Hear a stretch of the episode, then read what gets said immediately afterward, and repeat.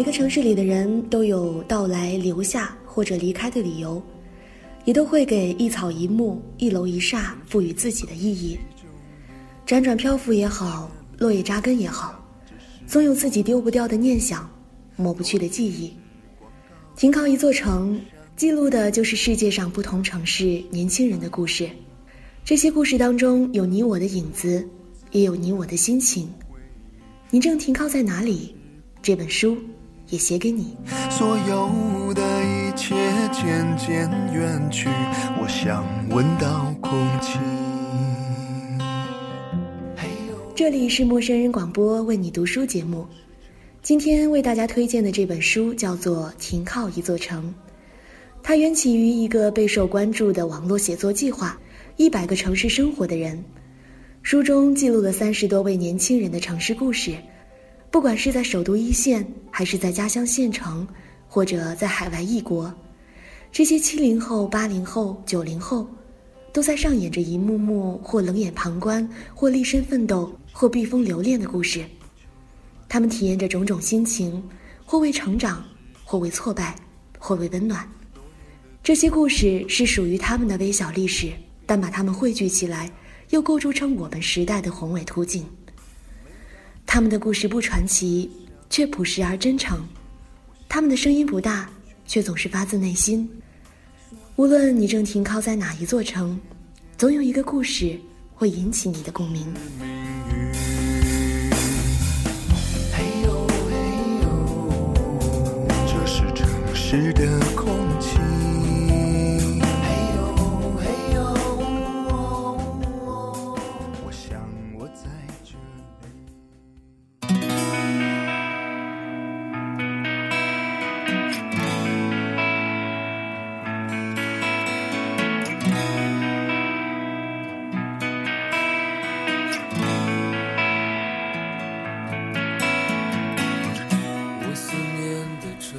陌生人也为大家准备了免费的赠书。如果想获得赠书，请关注我们的微信公众号 m m o o f m，或搜索“陌生人”找到我们。声是声音的声，不是生孩子的生。关注后回复“我要书”，就有机会获得这本书啦。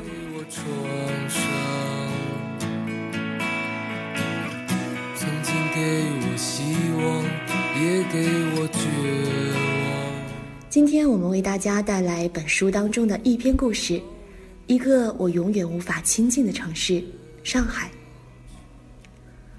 我到上海已经有七年了，到上海永远都像昨天发生的事，即便我在这里已经度过了几乎整个二十岁的区间。二零零八年，二十二岁的我拉着所有的行李到上海时，整个城市只认识一个同学。上海的繁华与摩登，我多年前第一眼看到时就备受震撼。那个乘车驶往外滩的傍晚，作为旅客的我，看到延安高架两边的霓虹一点一点闪烁起来，星星点点的灯接连成大片大片，一直铺漫开来，伸向蜿蜒的远方，而远方的灯火又更加辉煌气壮。你无法不被它吸引，急切的想要加快速度。开到最亮堂的地方看看。如果形容上海是个女人，她便自带傲岸。我第一次接近她，就对自己产生怀疑。我涉世未深，怀疑自己是否具备接近她的资质、才华、品味、姿态、气质，种种维度，我都要对自己重新评估一番。看着自己穿的衣装如此的不显眼。看着自己的履历如此的不明一文，再看看自己独居的住所，如此的陈旧，不知何时能奔向遥远而高傲的未来。当我一个人住下后，就像挖了一个洞，用着使不完的力气，想要赶紧把洞挖大，挖到城市的地心。那种所谓一个人住的艰辛与寂寞，我一直没有。反而觉得自由终于表现出它应有的方式了。一室户的上海老公房，一张床，一张书桌，一个衣柜，一台电视，一套沙发，最基本的配置。我始终像一个人旅行，住在旅馆的标间。周末也是想睡多久就睡多久，工作日的晚上想看几部电影就看几部。如果有朋友来了，拖拖地板，就可以一伙人四仰八叉的躺着聊天。夜晚来临时，坐在床上看电视里的人讲上海话，我跟着一句一句的学。有时候电视会忘了关，醒来时就是七八点的新闻了。不怎么生病，身体强健。也感觉不到无人照顾的苦楚，靠自己打扫卫生，自己交水电煤，自己和房东结算房租，自己一点点认识新的朋友。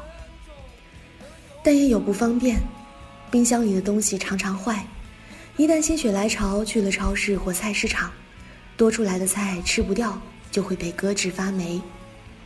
于是我囤了好多罐头、橄榄菜、老干妈、牛肉酱。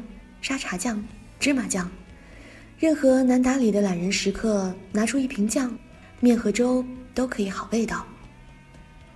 最早住的那条街叫茅台路，它挺长，长而细密。五点钟下班时，我会一个人无所事事的走过一个又一个街口，沿途拍了很多照，但那时还没有苹果手机，像素不高的手机呈现出很粗的颗粒。路上伸出长长晾衣架的样子，始终停留在我的脑海里。每个夜晚，我也是把洗好的衣服挂到街道上空的人。听到楼下面试各种交错的声音，体会这城市当中的市井生活。当深夜来临时，茅台路上经过的卡车会把家里震几震。于是我夜里出门从不害怕，因为这个城市不会有真正宁静的时刻。它的二十四小时都喧嚣。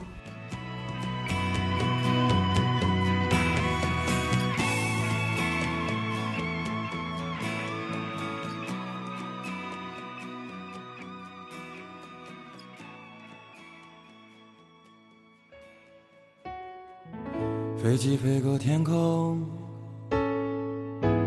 天空之城，落雨下的黄昏的我们。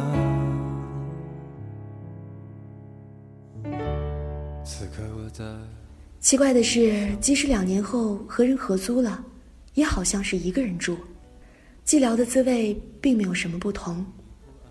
那个冬天，有一大家子老鼠喜欢待在家中。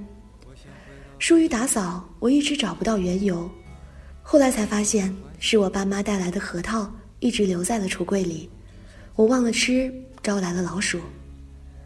但故事并没有华特迪士尼和米老鼠那么浪漫。我是尤其害怕老鼠的人，吓得几天都不敢走去客厅。老鼠家族最小的那只，有一天就睡在我两百多块的高跟鞋里，那也是我当时最好的那双。他酣睡正甜，我却充满了恐惧。而越是老的房子，就越需要耐心。像人体老化的器官，房子的水管也常常血栓堵塞。冬天的热水器出不了水。要么是滚烫的，要么是冰凉的。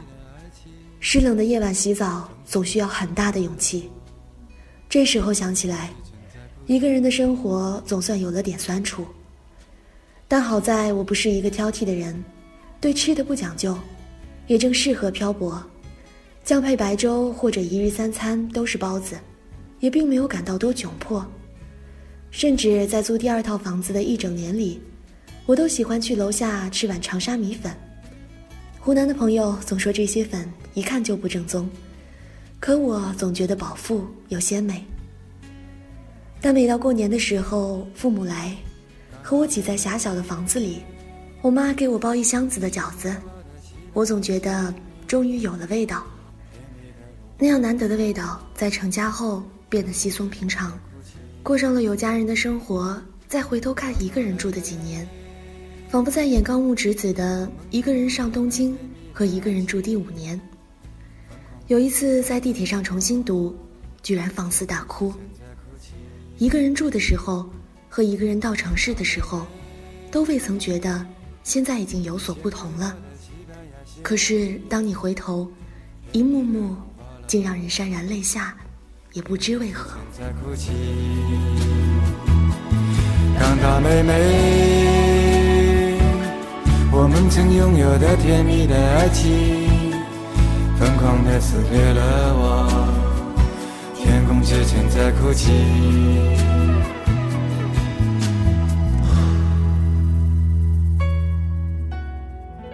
有人路过那里，回来告诉我。我和上海人一起工作过，生活过，连我也无法定义自己的孩子是不是上海人。虽然他的户口本上是这样写的。我学会了上海话，从最简单的词开始，这甚至成为了我学得最好的一门语言。我对它的精通远远高于英语、粤语。或韩语，但是在最近，我却放弃使用它了。如果不是很必要的话，我选择用普通话。这些年来，很难描述对上海的喜欢或者不喜欢，大概意思就是没有很喜欢。但既然没有很喜欢，又为什么在这里生活呢？可能是因为随时准备走吧。工作的那几年里，我总是对自己充满怀疑。尽管恪守职责，也严于律己，职业上表现尚可，未来也似乎一片光明，但我总觉得这样不太对。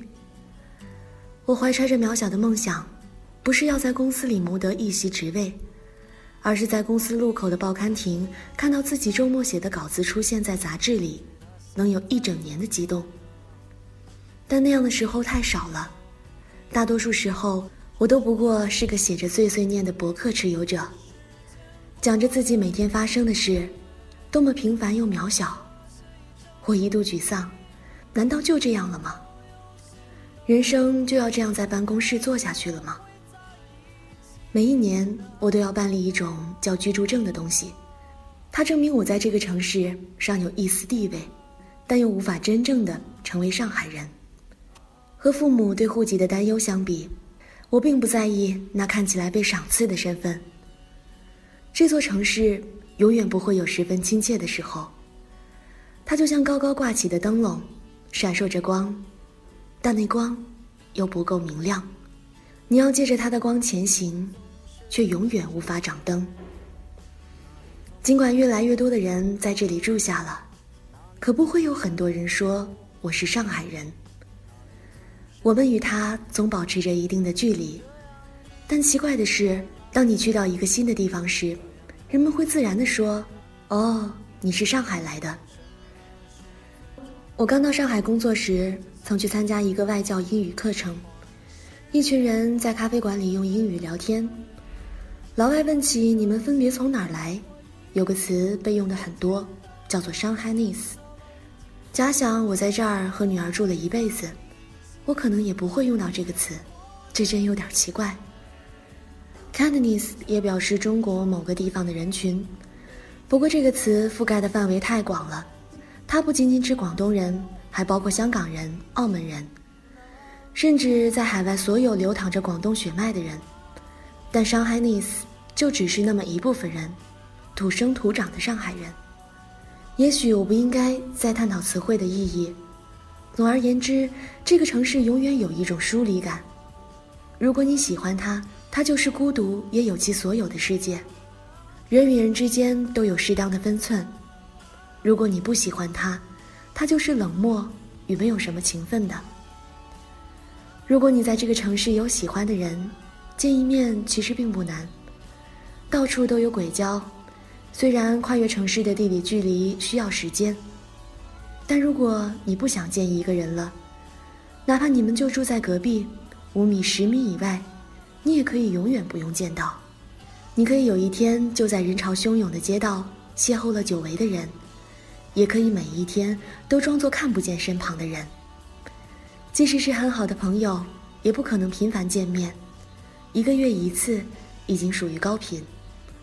而大多数一般关系的人，一年都不一定见到一次。很难想象我们在一个地方生活，却永远没有时间见面。这就是上海的魔力。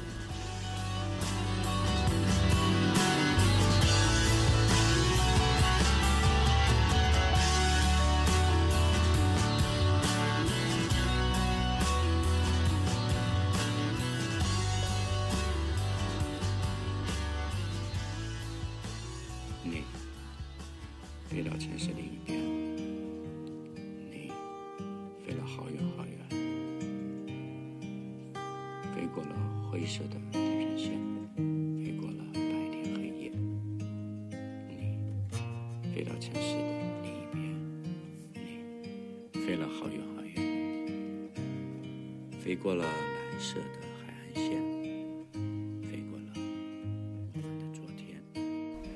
我有很喜欢上海的时候，那大概是在春天梧桐发芽时，夏天的风吹散热气时，秋天的雨飘摇时，冬天的繁华在夜里永不凋谢时。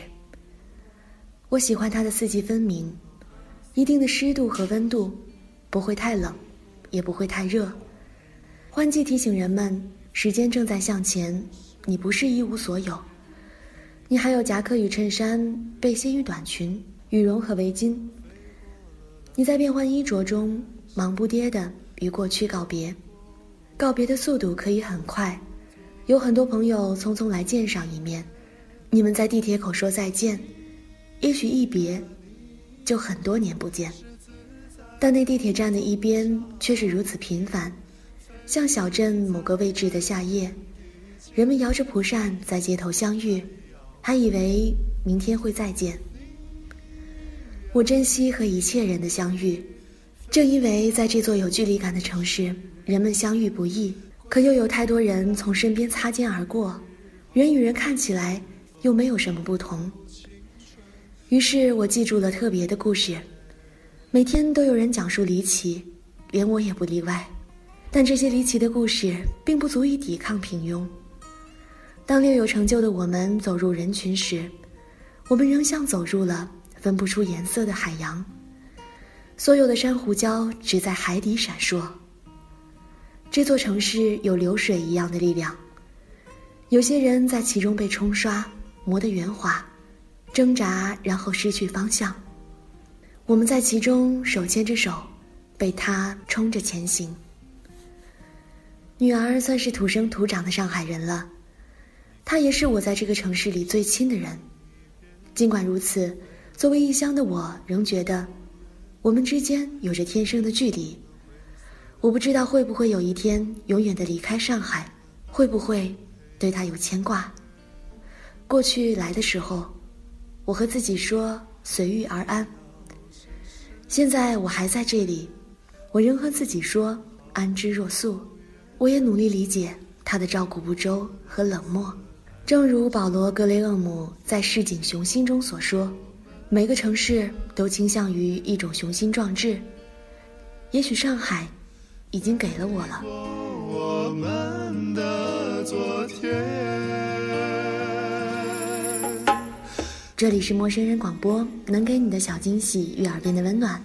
我是仲夏，让我们下期再见。